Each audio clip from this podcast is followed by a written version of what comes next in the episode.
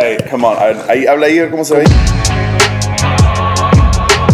Ahí está, yo creo que se ve bien.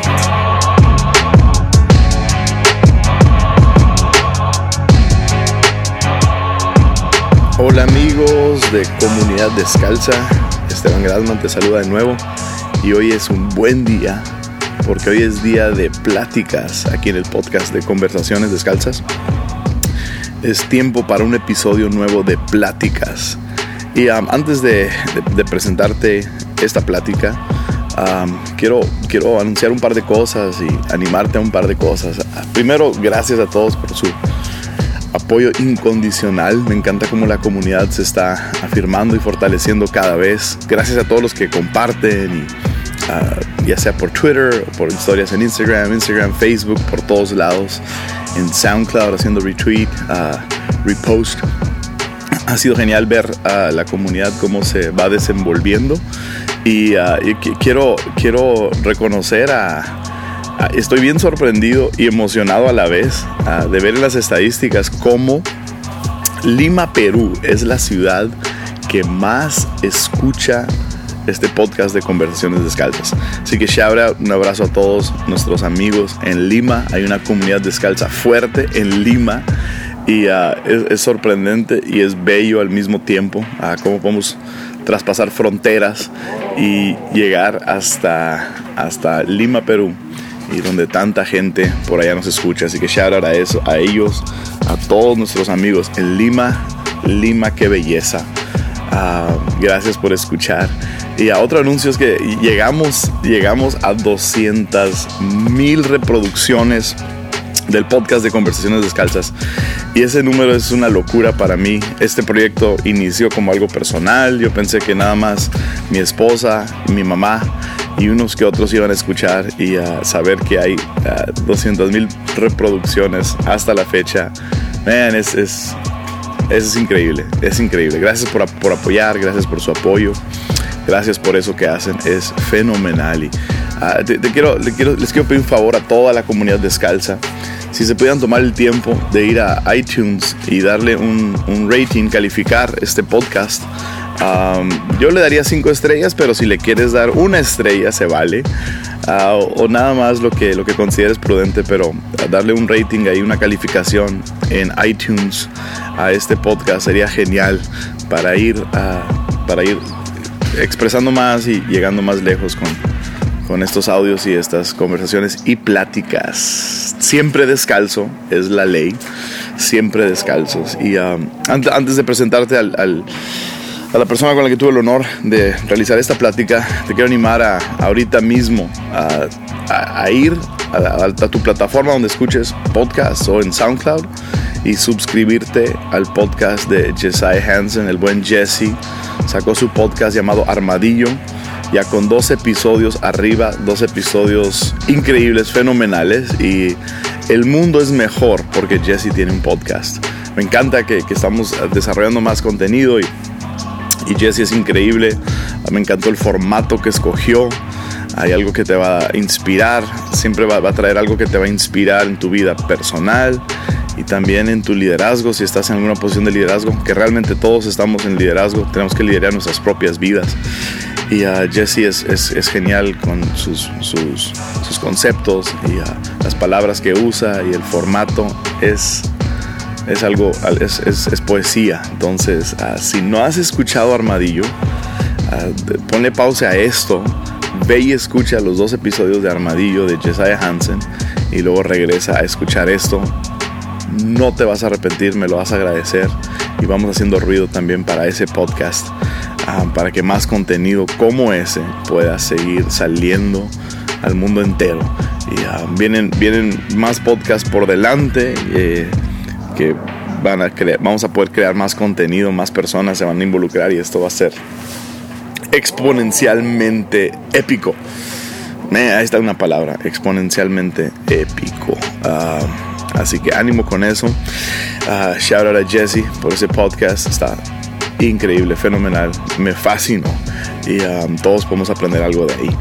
Uh, entonces, listo, sin más, uh, quiero dejarte con esta plática que tuve hace un par de meses, eh, a principios de julio, Ah, estuve visitando a Cristo para las Naciones en Dallas, Texas, y siendo parte de YFN en español, que es Youth for the Nations en español. Es un campamento que, que ya tiene bastantes años, creo que cerca de 20 años realizándose. Y durante ese tiempo no pude, no pude dejar a pasar la oportunidad de platicar unos momentos, unos minutos con la leyenda que es Hugo Martínez. Algunos dicen que leyenda es otra manera de decir viejo, pero aquí no es. Ah, literal es una leyenda, Hugo Martínez. Ah, la primera vez que yo escuché a Hugo Martínez, yo tengo que haber tenido alrededor de 20, 22 años. Y su manera de exponer, su manera de, platicar el mensaje de gracia, el mensaje de Jesucristo, su manera de, conectar con la generación ah, actual ha sido, ha sido algo muy especial, muy único. Y lo sigue haciendo. Y es, es un gran hombre, un increíble esposo y uno de esos papás que tú dices es digno de imitar. A sus hijos y su, esposa realmente creo que son su mejor testimonio de lo que he logrado en esta vida. Hugo Martínez tiene, tiene historias tras historias. Ah, hablamos un poco de trasfondos y hablamos un poco de, de, historias que yo creo que te van a beneficiar y ah, podemos aprender mucho de la sabiduría de Hugo en esta plática. Así que te dejo con la leyenda Hugo Martínez en pláticas aquí en el podcast de Conversaciones Descalzas.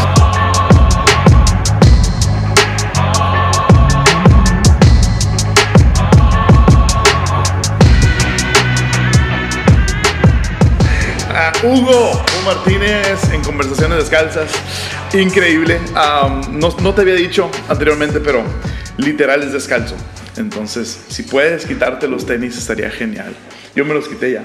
Literal, descalzo. Aunque te vas a dormir, Tengo un, humor medio fuerte. un humor chirango. Ya está, ya, está, ya estoy sin zapatos, listo. Ya, ya estamos listos, viejo. Eso sí es descalzo, entonces ya podemos iniciar. Estaba tratando de, de, de, acordarme cuando te conocí. Y, este, y fue, si mal no recuerdo, fue el 2006, hace 12 años. Entonces yo te conocí en el 2006 en Hermosillo, Sonora fuiste a hacer un evento, Amistad Cristiana, o sea, el pastor Carlos Elizalde, todo, ese movimiento allá. Um, y me acuerdo ahí dos predicas, todavía me acuerdo, yo soy de esos que se acuerdan las predicas predicaste la famosa de Rocky, ¿verdad? Que yo no sé si le dio la vuelta al mundo esa predica. Levanta, levanta, buenísimo. Rook, ahora ya soy rookie. Rocky todavía sigue haciendo películas. sí, solo que sí, no, sí.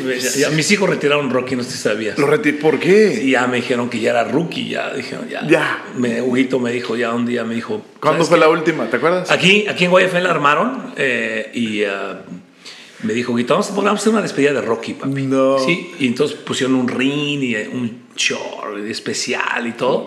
Y Rocky se despidió de las, de las predicaciones. No, me acuerdo de esa y me acuerdo de una que hablabas de, ah, de no tener miedo al futuro. Y mm. hacías, eh, sacabas la, el carro de Volver al Futuro, el DeLorean. el DeLorean. Y hacías todo un show con alguien y, y decías que cómo ¿Cómo viviríamos si ya hubiéramos visto nuestro futuro, no? Ya lo que Entonces, todavía, me acuerdo de esas dos predicaciones. Marcaron, me acuerdo una frase también que dijiste una vez, era de que cuando Dios te perdona, a Dios se le olvida que se le olvidó. Mm. A Dios se le olvida que se le olvidó tu pecado, ¿verdad? A Dios se le olvida que se le olvidó. Y este, entonces, para nomás como a manera de, de empezar, quiero agradecerte eso y mensajes que lleva. Y yo sé que muchísimas personas ¿no? Ah, han, llevado esos mensajes y ha sido increíble. Ah, y entonces, a, a, lo largo de, de, esa historia, el primer Visión Juvenil que me tocó organizar, te invité, estuviste ahí. Entonces, de, de cierta manera, a lo mejor indirecta, directamente, pero has, has impactado mucho mi vida. Y, este, y me encantaría conocer un poco más tu historia. Uh, sé, un poco, sé un poco de, lo que escuchas en prédicas, como que te das idea, pero que eras abogado, litigabas en Ciudad de México, ¿o de, dónde eres? Sí, yo, yo, nací en la Ciudad de México. Eso. En el, uh, nací en la Ciudad de México y mis padres fueron a vivir muy pronto a, a la parte del Estado de México. La Ciudad de México está junta con el Estado de México. Ya, ya. Y yo realmente desarrollé toda mi infancia, toda mi juventud en el Estado de México. Okay. En la zona de a lo que era eh, Valle Dorado, ah, a, los que conocen por ahí se van a Sí, genial. Los que te oigan van a sí, ah, ya sé dónde era. Viví yo en la zona, fui a la secundaria de ahí de Valle Dorado, de esa zona. Ah, ¿Escuela pública o te...? ¿Mandé? ¿Pública? Sí, siempre, nunca, bueno, quiero decirles desde ahora que nunca pisé una escuela privada. Yo, siempre fui escuelas eh, eh, públicas. Una, una, vez estaba, una vez estaba contando esto y un cuate me dijo, no, no digas eso, me avergüenzas. ¿Qué al gorro, bro? Pues, ¿Por qué? ¿Por qué? ¿Cómo es? ¿no? Pues sí. dignamente, la verdad, este hasta pues mis posgrados aún también en escuelas públicas. También. ¿Estudiaste? ¿Qué estudiaste? estudié en, la, en Ciudad Universitaria, en la Facultad de Derecho. Okay. Y mm, ahí, pues, mi carrera, cinco años, y después de ahí empecé lo que era el posgrado, okay.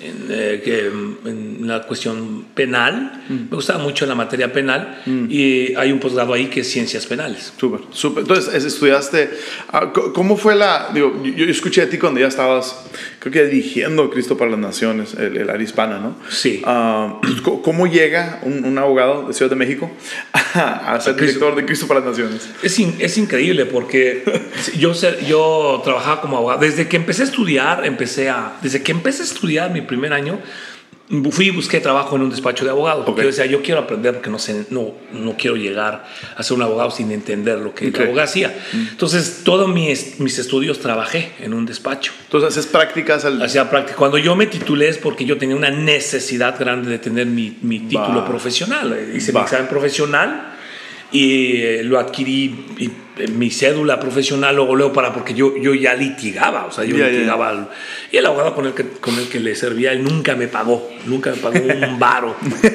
nada. Y como nunca me pagó, yo tenía y él me decía cuando se titule, cuando se titule.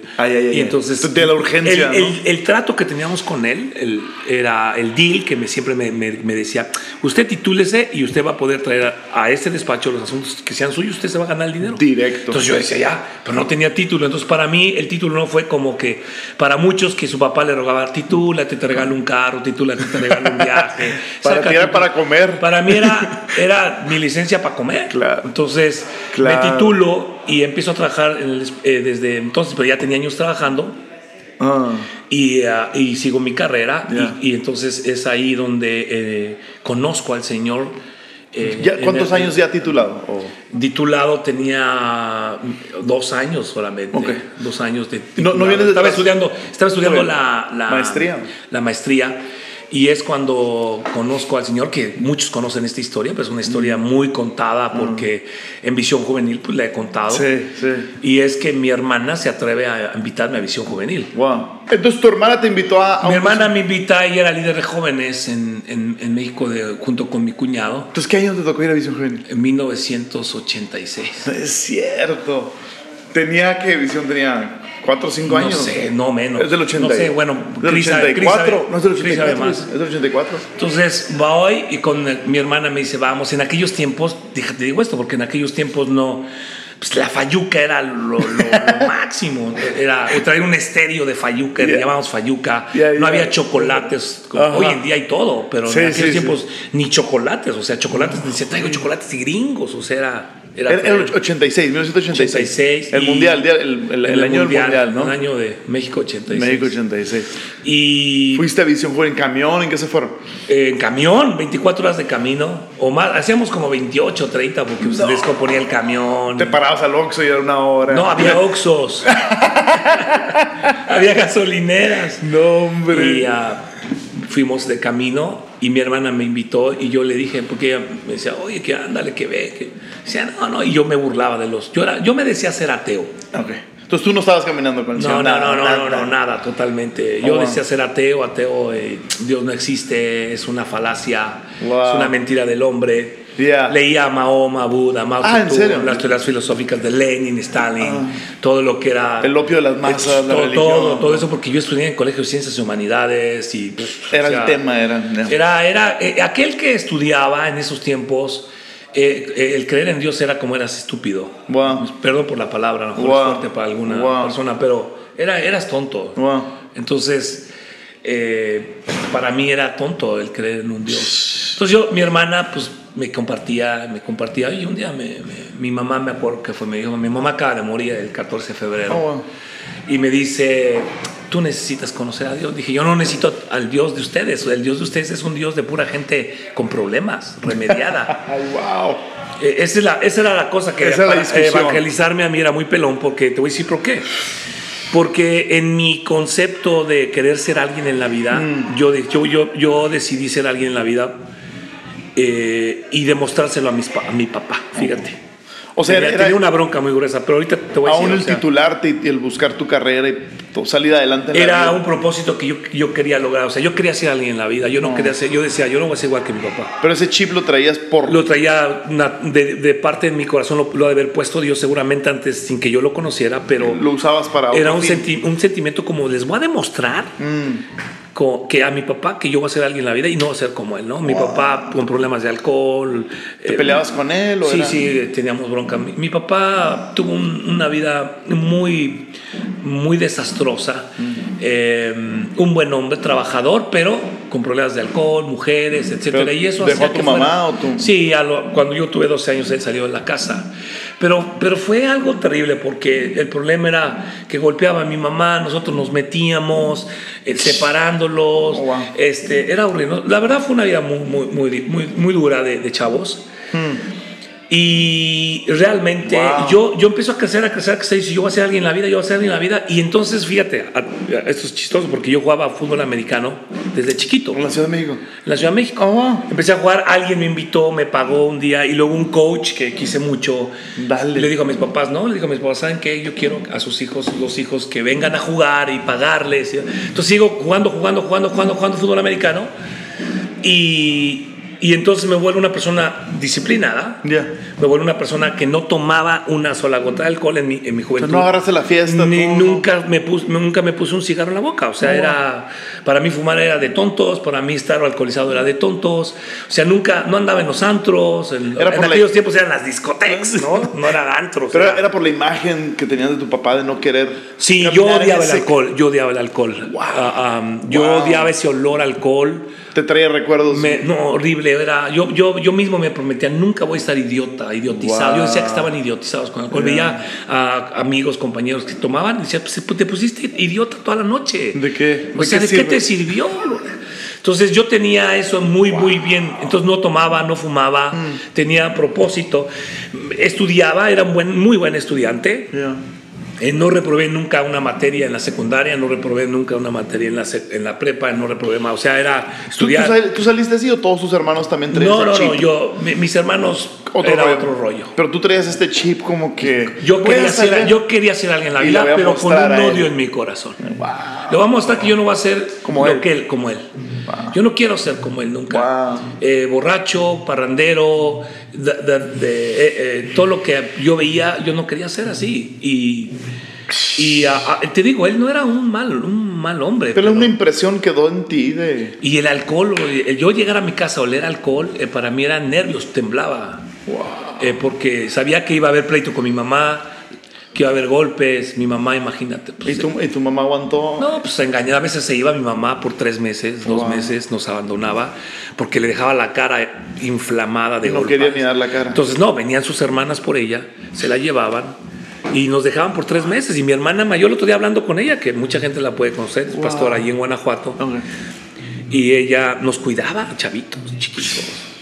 Mi mamá se iba, pues, harta de golpizas De y vida, harta de sí. la vida. Entonces, esa fue la vida que, que llevamos. Entonces, yo ¿Tu a hermana, cómo, ¿Tu hermana cómo conoció? Porque era, era líder de jóvenes. A ella le comparte, sí, ella era líder de jóvenes en Amistad Cristiana Estado de México, y a ella le comparte Ok. Eh, una persona, también la llevan a los pies del Señor junto con mi cuñado y se convierten. Radical y radicales, directo. Radicales. Entonces ella- y mi mamá se convierte también. Ah, ok. Entonces te, animaban a ti. Sí, pero sabían que Hugo era una- un hueso duro de roer, o sea, era- no era... Porque cuando me decían, no, es que mira, que ve, y hay, había un, por ejemplo, mi mamá me quería dar testimonios. Me decía, no, mira, había un muchacho que se drogaba y andaba secuestrando niñas todo, y ahora se convirtió y ahora ya... Pues decía, pues qué bueno, A él qué sí bueno lo porque bro, él, él- él sí lo necesitaba y qué bueno porque pues, era una rata y, o era él. Pero yo le decía a mi mamá, mira, no tomo, no fumo, este, me me, meto la paso broncas. estudiando, soy un abogado, estoy trabajando, no le, y decimos, no, no le robo a nadie, no le hago nada, nada. Yo no necesito tu Dios, y ahí, ahí te va algo interesante. le decía, no necesito a tu Dios, que es para puro remediado, puro, puro tipo como, o sea, a tu iglesia va puro tipo problemático. Yo no necesito tu Dios, mamá. Yo necesito, decía mi hermana, pues esos compas, todos tienen cita, pero yo, yo Ellos sí traen broncas, pues. Yo no. Porque me hablaban de aquel que salió de a drogas, al que, porque, y ahí me di cuenta que, que a veces enseñamos un evangelismo muy, muy, muy para un cierto nivel, solamente.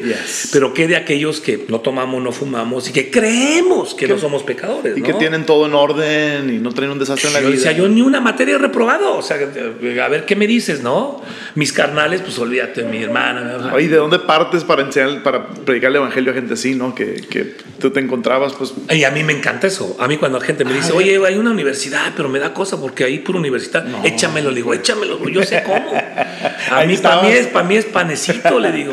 oye, un cuate que tiene lana, que eche, porque a un cuate que tiene lana, que no está enfermo y que te va bien, según él en la vida, tú le dices, ¿cómo le vas a compartir? Pues sí.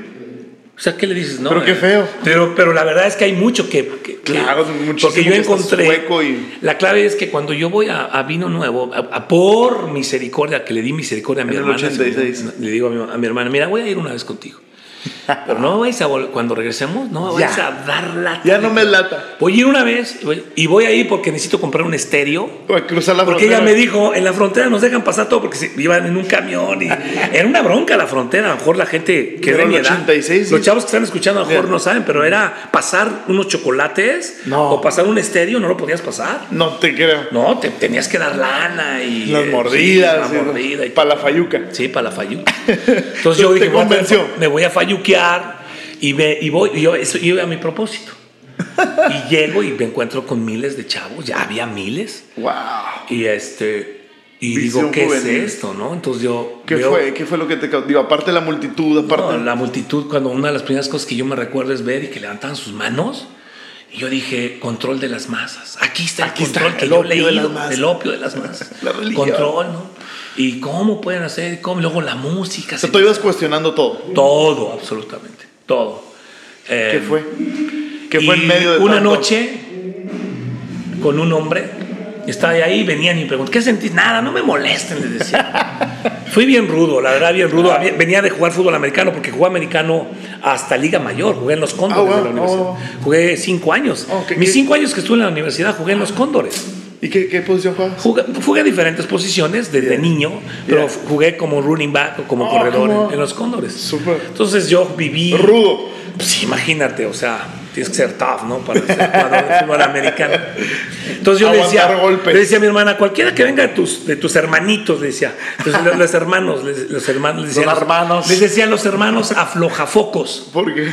Porque venían a mi casa con mi hermana y hacían reuniones y se ponían con una guitarrita y había uno bien alto que levantaba las manos y las movía así, y se quedaba cerca de un foco y le, dice, le decía, va a aflojar el foco ese brother, va a aflojar, se ve la luz, les gritaba yo burlándome, se ve la luz, van a aflojar el foco. Qué horrible. Levantaba sus manos y movía sus manos. Movía las manos. Yo entonces les puse los, los hermanos aflojafocos. Estaba lleno de miles de aflojafocos. Llenos de miles de aflojafocos. dije, todos estos brothers están hipnotizados aquí. Se encontraron los aflojafocos.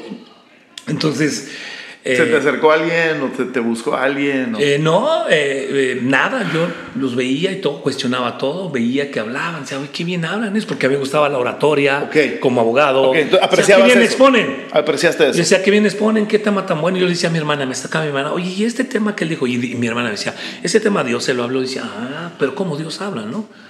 ¿Cómo Dios? Entonces, eh, viernes en la noche nunca se va a olvidar. Está este gran evangelista, el hermano Amotesi. Y mira, la, neta, la neta, no me acuerdo ni de lo que habló. ¿Cómo suele suceder eso? No, no me acuerdo lo que dijo. Nada de lo que dijo, pero cuando él empezó a ministrar, ¿te acuerdas como, como ministra? Él tiene una voz de parte de Dios penetrante, ¿no? De, te, rompe. Me acuerdo que la historia es pues, que la he contado muchas veces de que él dijo, aquí hay dos jóvenes que están peleando contra Dios y, y, yo, dice, ¿tú estás peleando contra Dios? Y le dijo, eh, pasa que hay dos jóvenes que están peleando contra Dios. Y, y levanta y dice, veo tu mano, veo tu mano, y dice, pero hay uno más. Y yo empezaba a sentir en mi estómago así como, como un nervio, como ¿qué está pasando? Yo decía, ¿qué me está pasando? O sea, yo, a ver, ¿Lo Hugo? Martínez, ¿qué te, qué te está pasando? Wow. Y luego dice él, hay, hay, hay, hay, dos, hay dos chicos que están peleando contra Dios aquí en ese lugar y quieres pelear contra él porque crees que Dios no existe. Y entonces dice, eh, este es tu día, entonces dice, veo, eh, ya se- alguien se levanta y dice, veo tu mano, pero falta uno. Y ese que le falta, eh, siente que en su estómago está, y yo dije, No. no. Entonces cuando dice eso, yo digo, este brother es adivino, porque yo en mi... tu lógica. Sí, mi lógica Sí, sí, es, es adivino, usted es cuate es adivino. De ahí yo quiero ser siempre a- a- descalzo, hablando Descalzo, descalzo, papá. sin los que me conocen que predico no soy una persona mística, No. pero de ese momento yo no recuerdo bien qué pasó hasta el momento de abrir mis ojos y ver un resplandor y estar enfrente del hermano Motesi. Motesi, cantando la canción que nunca se me va a olvidar en mi vida, solo tú eres santo, solo tú eres digno. Tú eres hermoso y maravilloso, derrama tu espíritu. Llore y llore y llore y llore. Yo sabía que algo estaba pasando cuando yo, yo la verdad, cuando yo vuelvo en sí, estoy llorando como un niño llorando, pero no podía parar de llorar, llorando como de esas veces de, así, de esas veces de, de que, que no puedes parar de llorar. Wow. Y ¿No, no recuerdas el recorrido de donde estabas? no recuerdo el recorrido. Hacia enfrente. No recuerdo el recorrido. Yo, yo descalzo aquí hablando. O sea, pasó algo de parte de Dios en mí. Wow. Yo no sé si Dios sabía que si yo reflexionaba, pensaba, no Te- sé qué no ibas a no iba levantar. pasar. Estando ahí, empiezo a llorar, llorar, llorar, llorar, llorar, llorar, llorar. Volteo, llorando, termina la reunión. ¿Hay más gente o estás.? Había más gente ahí, pero yo estaba, yo estaba era- te sentías solo, te solo, sentías veía único. un resplandor. Era muy chistoso porque, Chistoso ahora lo ves. ¿no? porque era como, como una luz. O sea, yo realmente, ahora después, de, quiero decirles a todos los que están oyendo Yeah. que, que yo, que yo después de eso nunca he tenido otra experiencia igual. Oh, wow. O sea, que yo te diga, oye, ¿no viste nunca un ángel, una luz, un resplandor? Una visión. Ni un ala de pollo volando, de, de pollo rostizado. Ni una visión, ni una- No, nada, pero esa vez sí te puedo decir lo que sucedió y, Era lo que necesitabas en ese momento. y, y cuando volteó mi hermana estaba ahí, yo estaba llorando y me dice, hermana, ¿de qué lloras? Le dije, Wow. porque yo me había dicho en la vida esto, Esteban, yo había dicho, Wow. nunca nadie me va a hacer llorar en la vida. Y no lloraba, a mí no me hacías llorar. A mí nunca me había ido- visto nadie llorar. Hmm. Y, Ni con, ni con, Nada. ni con lo de tu papá. y mi hermana pues me ve llorar por primera vez yo creo en su vida. Ni en los momentos con tu papá. No, nada, no lloraba, yo no lloraba. Yo había dicho, a mí nadie me va a hacer llorar. Y era ese rencor, ese odio. Entonces, cuando me encuentro con Dios, Estás llorando como bebé. como un niño. Pucheros, Llora- Sigue llorando y llorando y lloraba y lloraba. Pero ¿sabes qué? Ese lloro, de ese lloro de, de, de que estaba ligero, de que algo había pasado. Wow. Algo está sanando. Y ah, de ahí, bueno, de ahí lo demás es historia. te pusieron una. sentiste- después de eso, ¿sentiste algo tenía que cambiar? O. o- No, regresé tocadísimo por Dios. Eh, regresé queriéndome comer la Biblia. Me, me- Ok. Estaba yo de vacaciones. Ese Los juzgados estaban de vacaciones en ese, en ese tiempo. ¿Por qué? ¿Por el mundial? Porque siempre tienen 15 días de vacaciones. Ah, y- ok. En exactamente esa fecha. Por eso me quedó bien. o Se sea. te acomodó todo. Entonces regreso a empezar a leer, a leer, a leer, a leer la Biblia. Mm. Y a preguntarle a mi hermana. Pues tenía ahí a mi hermana, ¿no? Vivía cerca a mi casa y yo pregunto y pregunto y pregunto y pregunto. pregunto. Y yo de ahí, yo quería a la iglesia y quería saber más. Y escuché, empecé a escuchar. Uno de los primeros predicadores que empecé a escuchar en cassette fue a Jorge Lozano. wow. Que dice, no, mano, El- la voz, el mano". vozarrón. Ya nadie predica así, ¿no? Hola de mamarrachos. dice, ¿no? Ese cuate hablaba de ahí, ¿no? Y Duro. Me encantó, me, enca- me encantó eh, Agarrabas cassettes. ¿Dónde, dónde cassettes, pedías? me lo- lo- los compraba allí en la Congre y empezaba y no fallaban a la oración, no Wow. fallaba, yo quería, yo estaba Entonces, to- el resultado. de. El resultado de esa experiencia mística, que sí fue. Fue algo místico. Fue Hasta algo cierto punto sí, espiritual, podía digo, ser como algo lo quieras llamar, ¿no? El resultado fue un, un amor por la palabra.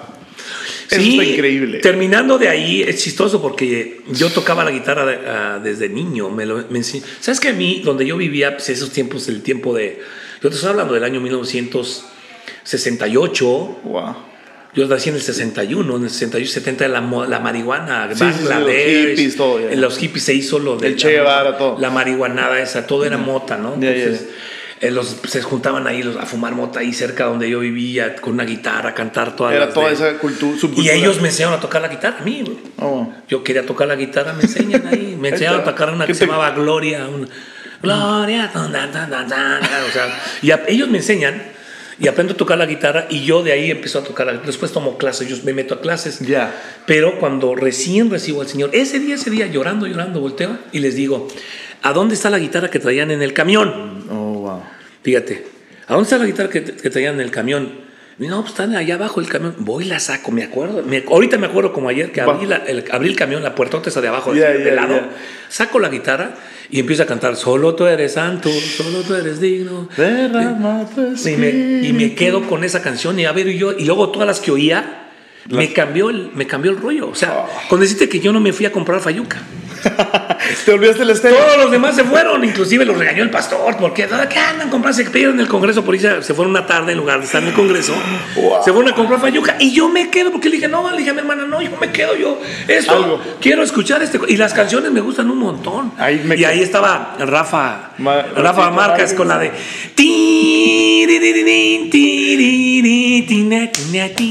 ¿no? Arrasando muros, no. la ciudad. Bro, esa era una pachanga, ¿no? Entonces, estás hablando con, ya con un 86, del 86 sí, estás hablando de... Hay gente que, que, a lo mejor está escuchando esto y no, no, no, no en el 86. No, no, me imagino. Pero entonces me, me, encanta eso que la reacción a una experiencia fue, o el resultado de esa experiencia fue a querer buscar, conocer la Biblia, enrolarte. Siguiente paso que tomaste para... Servir a Dios. Yo servir, servir en la iglesia. Lo que servir, sea. Servir, servir.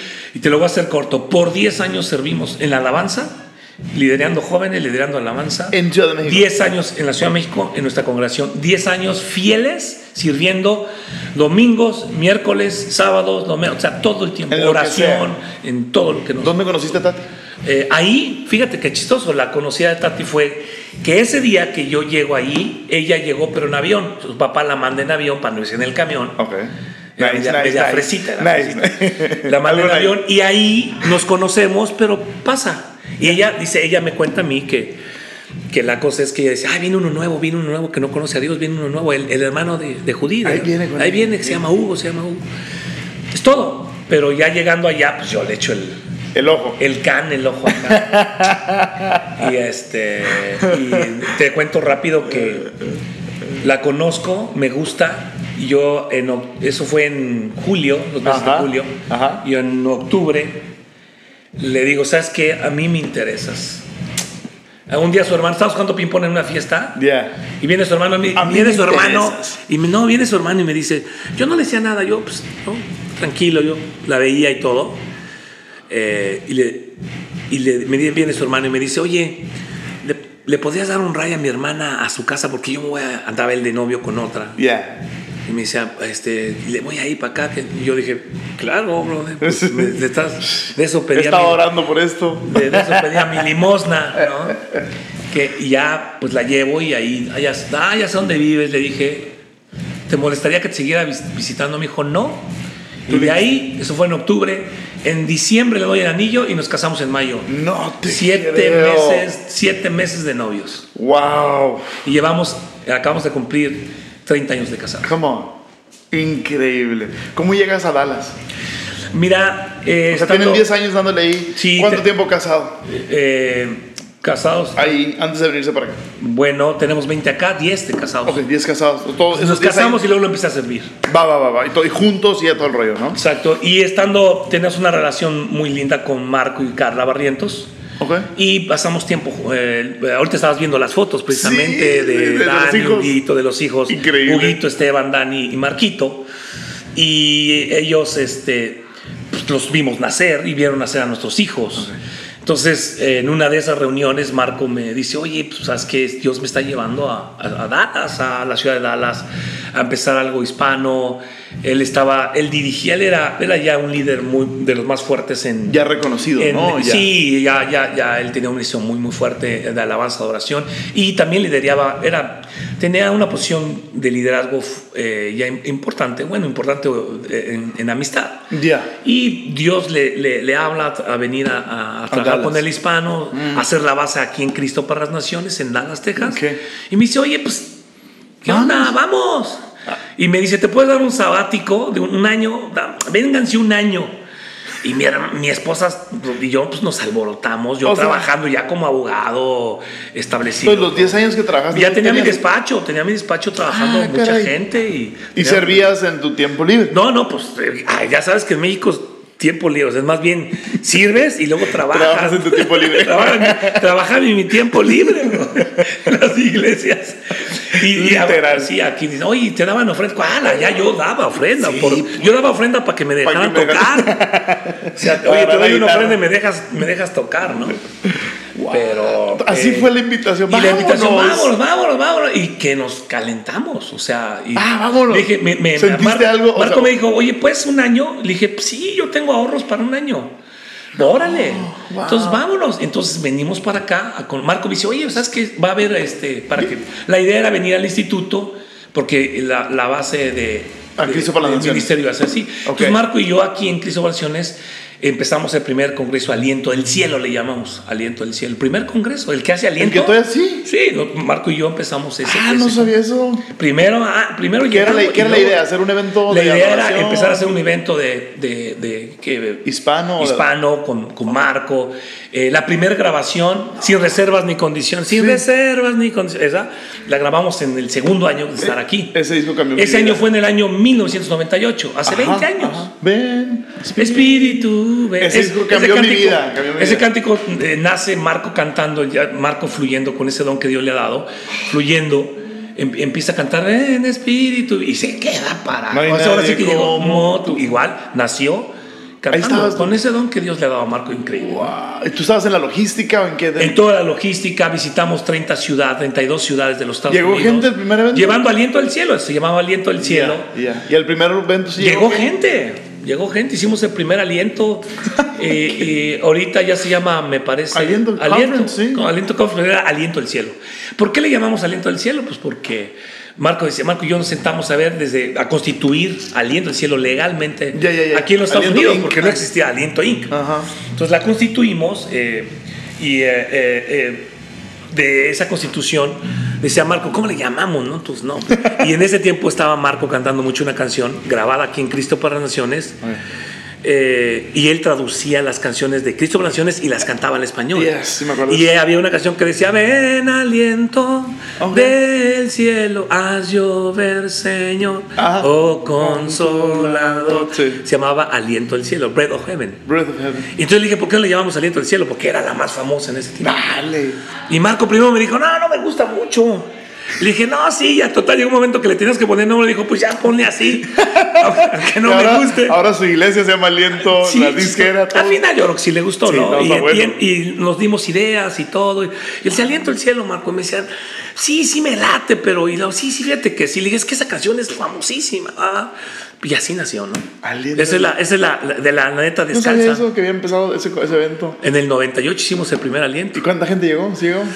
No me recuerdo, pero hay videos. Eh, yo creo que hubo como 400 personas. ¿Es cuando se grabó ese? Cuando, no, el siguiente año fue cuando grabamos. Sin reservas. Sin reservas y luego ya es hora de adorarle. Uy, ya, ya agarró ya, Sí, pero eh, sin reservas ni condiciones se grabó. Fue la grabación aquí en Dallas al siguiente año. No, ese disco cambió mi vida. O sea, es de Precioso, man.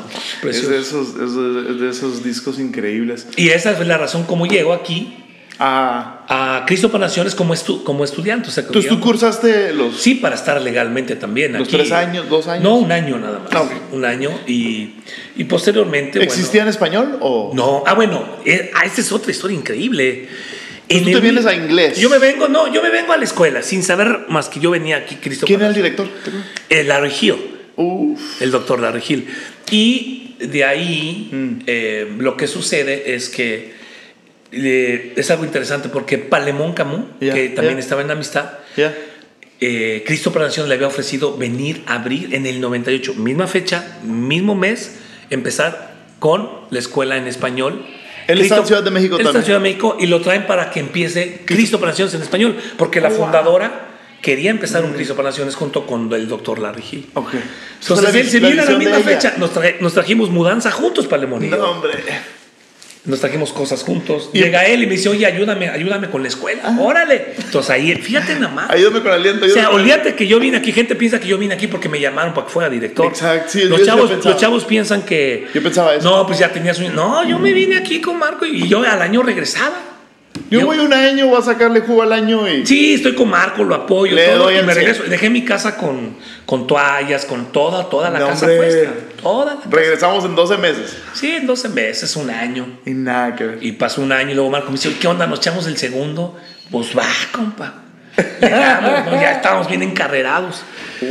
Y luego, pues, ¿qué onda? Pero empezaron así. Nos echamos, no, llegando hicimos el primero. Llegando y dándole duro. Sí, llegamos y Wow. dándole.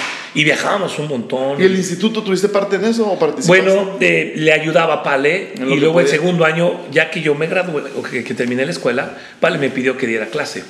O sea, pero el primer año yo daba una clase, les ayudaba, Ma- Marco daba clase, estaba los primeros maestros. La, no, no, Larry no estaba, Estaba en inglés. daba inglés él. Pero eh, yo, yo, yo suplía, le ayudaba, le ayudaba a dirigir la alabanza, el hijo de Palemón dirigía la alabanza, etcétera. Ahí estamos dirigiendo la Los alabanza. maestros eras tú, Marco, Palemón. Eh, Carlos Ortiz, este, mm, y después se agregaron más, ma- más Wow. maestros, ¿no? Pero así empezó la escuela en español, él siendo el director. Era algo muy. Digo, estaban viviendo algo súper especial. Sí, sí. Lo- sí. lo- ¿se daban alien- cuenta de eso? Aliento del Cielo, que se llamaban en aquellos Ajá. tiempos, empezó También. a explotar, a crecer, a crecer, a crecer. Locura. Siguiente congreso, siguiente congreso, luego ya no, o sea, era, era muy padre. ¿Se daban cuenta de que estaban viviendo algo especial o no te das cuenta en el momento? Mira, realmente, como que algo especial no, pero como que Porque ahora, ahora volteas atrás y esos fueron momentos icónicos para la iglesia hispana. Sí, para la iglesia hispana en los Estados Unidos sí, porque, Icónico. porque Marco era muy, muy conocido en Centro Sudamérica, en Mm, México, pero en Estados Unidos no era tanto. Ok. Era, era, la gente nos empezaba a conocer. Hicimos Boston, Nueva York. Ah, hicieron gira. eh, hicimos gi- 30 ciudades. y yo coordinaba las ciudades, viajábamos juntos, hacíamos una banda. Y ahí conocemos a Klaus. Oh, La historia de Klaus es increíble. la- el alemán. el alemán que, que todo el mundo conoce ahora. Leyenda. Sí, es una leyenda. En el Klaus. piano. Él, yo le digo un día a Marco, oye Marco, ¿Dónde lo no tenemos, no tenemos pianista, Marco, ¿qué hacemos? Vamos a viajar. No tenemos. Y, y le dice, fíjate que hay un chavo aquí que se graduó, que estudió, que lo conocí, que un día me ayudó, se llama Klaus Q. Ok, ¿y qué onda? Búscalo. Dice Marco, yo no te preocupes, yo le hablo, yo, lo, yo me hablo, yo le hablo. Va. Le hablo, ¿y qué pasó? Ya tenemos pianista. Me dice, ya, ya, va, va a ir con nosotros. Perfecto. Y el cuate empieza a tocar y el cielo se caía. Y Marco, imagínate, Marco, le decía a Marco, Fluyendo. yo con Klaus atrás puedo adorar todo el día. Y es cierto, imagínate esa combinación de Marco Wow. que fluye de esa manera. Y él en el piano fluyendo. Y en el piano, Klaus fluyendo, que dices. Entonces le dije, Marco, oye, este cuate nos cayó del cielo. Sí. Y él, él estaba en la construcción ahí, ya, No. sí. O sea, terminó su escuela y, Terminó su escuela, sí, era, sí, pero, pero no estaba haciendo nada para el ministerio. y se metió. Y en el mundo Entonces lo hispano. empezamos a invitar a invitar, la gente lo empieza a oír. Increíble. Y luego el director de Cristo para Nación, Larry lo oye y dice, lo quiero de director de alabanza y adoración de Cristo para las Naciones. No, hombre. Así es como funciona Dios. Wow. Wow. Entonces vivieron. Dios, esos son. Yo creo que en 10 años, 20 años se va a voltear a ver a esas temporadas y, y decir eso fue algo icónico, eh, importante Sí, para la iglesia ahora hispana. a Marco le va súper padre con, Total. con aliento, mano. Total. Vienen de todas partes de los Estados Unidos. No, ya es, ya es, ya es, ya es algo icónico. Ya Yo voy, a, yo voy a lugares, a, a Bolivia, todo, y me dicen, nosotros vamos a aliento. No, hombre. Sí, viene mucha gente de parte, de, de todas partes. ¿no? Entonces, ¿y cuán- ¿cuándo, cuándo entras a ser el director de, de CFNI en español? Eh, Palemón tiene su tiempo de Dios Ajá. y viene un día y se sienta en mi escritorio. Ah, para esto yo, yo me, ya me iba a regresar. ¿Qué, qué fue lo que te decís? Me- lo que me detuvo fue Dios, porque yo me iba a regresar. Ajá. Le dije a Marco, oye, pues ya son tres años, ya no puedo. Estaba yo primero con estudiante, luego Sí. haciendo PT, Sí. que es un practical training, Ok. bla, bla, bla. Ok. Pero ya el tercer año eh, que estaba yo de alguna manera aquí legalmente, yo le dije, sabes que ya nosotros vamos a regresar. Y no, Marco me dijo, no, no. Ya tenían tres años Y sí, tres en lo mismo enrolados sí. y al 100. Entonces Mm. eh, dije, nos vamos. Y me dije a mi esposa, prepárate porque nos vamos de regreso. Y me llama a la semana, eh, yo paso, lo que estás viviendo ahorita, yo paso por esa calle de enfrente de YFN, del Ok. auditorio, Yeah. y veo a un montón de jóvenes salir de- del auditorio. Y yo le digo a Dios en una oración Mm. tan sencilla como esta. Le dije, Señor, sería bien padre que los hispanos vivieran esto que están viviendo estos gringuitos. Porque estaba padrísimo. El campamento El de- campamento. Y decía, nunca he visto algo así en México. No es un congreso, es un campamento. ¿no? Yeah. Tenían aquí el stage y todo que yo nunca había visto. Dije, hice esa oración a la semana.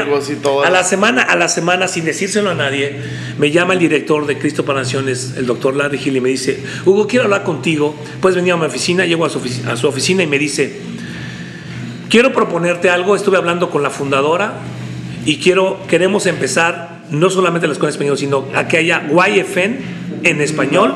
Y yo creo que tú eres el- lo que necesitamos. Te voy a ofrecer, me dijo, un salario, una oficina y una visa religiosa para que estés en este país. Wow. ¿Te quieres quedar? Wow. Entonces le dije a mi esposa, ¿qué hacemos? Y bueno, pues Dios, Dios nos habló, contestó. nos contestó. Me quedo como director de, de YFN. Empezamos el primer YFN 2001. Wow. Llevamos, este que es el número ahorita. 17, en el que estás ahorita, Ahorita. predicando tú. Increíble. Y eh, por cierto, estuvo muy chida tu prédica, estuvo Gracias. muy padre. Las dos cosas, las que has enseñado ha sido una bendición. 17 Y- años. 17 años, ¿no? Pero, entonces, Wow. de ahí Palemón, Palemón llega un día a mi escritorio, Wow. en el año, hace 14 años, Ajá. y me dice, yo creo que mi tiempo aquí se acabó. Mm. Y me estira la mano así del escritorio simbólicamente, me dice, te quiero pasar la estafeta. Wow. Yo creo, me dijo, que tú eres el siguiente director. Pero ellos son los que eligen, el board. No yo, pero yo te propuse a ti. Porque yo creo que tú eres el siguiente. Y después. Fue a mi escritorio, entonces yo me quedo así. Le digo a mi esposa, nos acabamos de cambiar bien lejos de vivir de aquí, porque ya yo estaba pensando ya, Ya se está acabando. se está acabando el tiempo, ¿no? Entonces, Otra cosa sigue. y, y el board, unánimemente, voto unánime, Por ustedes. eh, eligen que yo fuera el siguiente director y Wow. de ahí, pues lo demás es historia. 20 años, qué, qué increíble trayectoria. ¿Qué, qué has ap- aprendido en el... ah, ¿Qué aprendiste esos primeros años que todavía implementas? En esos primeros años de ser director. ¿Qué fueron las enseñanzas que todavía las, Mira. las implementas? Lo que yo aprendí desde, desde muchos años atrás es estar con los chicos, convivir con ellos, Ajá. vivir con ellos, convivir con ellos. Lo que hoy enseñabas, ¿no? Me bendijo Yeah. mucho Gente. y me confirmó algo, gente. O sea, ellos son muy importantes. Ya. Y nuestro corazón se los dimos a ellos desde que fuimos líderes de jóvenes por 10 años en México. Y les dimos nuestro corazón y aquí igual los estudiantes les dimos nuestro corazón. De lleno. No se trataba de ser el director, Ok. no se trataba de ganar un salario, se trataba de estar con ellos, servir con ellos y enviarlos a las naciones. Wow. Y todavía eso ha mantenido. A la fecha ahorita, si te das Es gente, las fui a ver que se subieran a las camionetas. Las conversaciones con la gente. Este, somos mi esposa y yo hemos aprendido a estar con ellos. A veces la- los líderes de jóvenes me preguntan, dame un consejo, estate con ellos, no, dame otra cosa. estate con ellos. no hay otra, ¿no? No hay otra. No, pues gracias Hugo por tantos años de, de dedicación y ah, qué emocionante lo que viene, qué emocionante lo que has vivido y gracias por abrir ese espacio para estar acá. Gracias por invitarme y Descalzos. bendiciones.